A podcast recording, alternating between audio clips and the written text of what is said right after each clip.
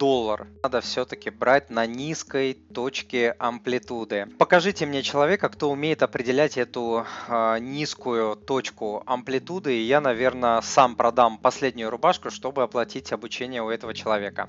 Я этого делать не могу, и я не знаю таких людей, кто это делать может.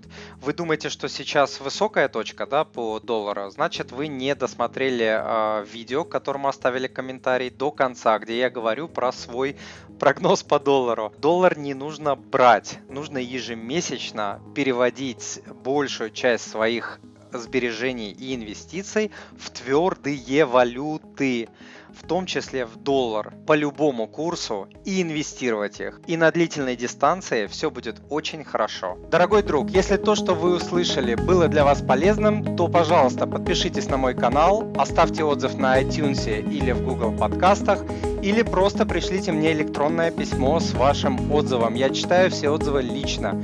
Заранее большое спасибо.